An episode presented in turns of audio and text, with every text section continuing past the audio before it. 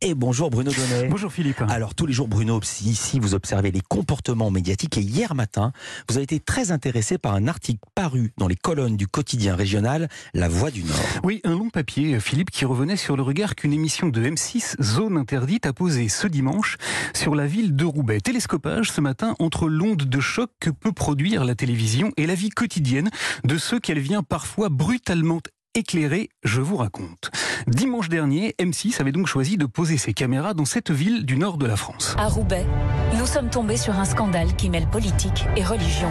Motif de l'intérêt de zone interdite, Roubaix serait gangréné par les fondamentalistes religieux et l'islam radical. Un rapport du gouvernement daté de 2019 pointe un repli communautaire dans certains quartiers de Roubaix.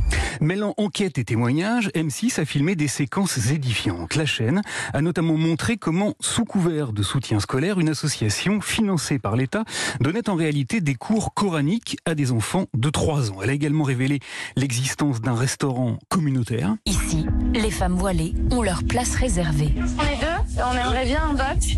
Un restaurant dans lequel, pour pouvoir ôter leur voile, les femmes dînent dans des box totalement clos par des rideaux. Et puis, Zone Interdite a également concentré son attention sur la rue la plus commerçante de la ville, la rue de la Noix. Sur 500 mètres, euh, vous avez 5-6 boucheries halal dans la même rue.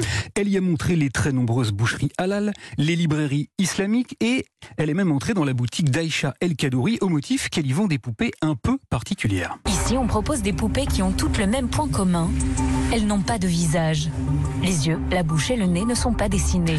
Voilà, alors tout ce qu'a montré M6, Philippe, est vrai et pose incontestablement de grandes questions. Seulement voilà, dans la Voix du Nord, hier, le fier et excellent quotidien du nord de la France a donné la parole à des habitants de Roubaix qui se sont réveillés catastrophés, ébahis d'avoir été ainsi non pas montrés par la télévision, mais bel et bien résumé. Alors, eh bien alors, dans les colonnes du journal, on a retrouvé Aïcha, la vendeuse de poupées, qui raconte que cette séquence a été filmée à son insu et en caméra cachée. Les enfants, ça leur plaît à votre avis? Ils aiment bien, ouais. Les enfants, bah, ils sont tellement pas bizarres que je pense que ils s'imaginent eux-mêmes les expressions, s'adaptent.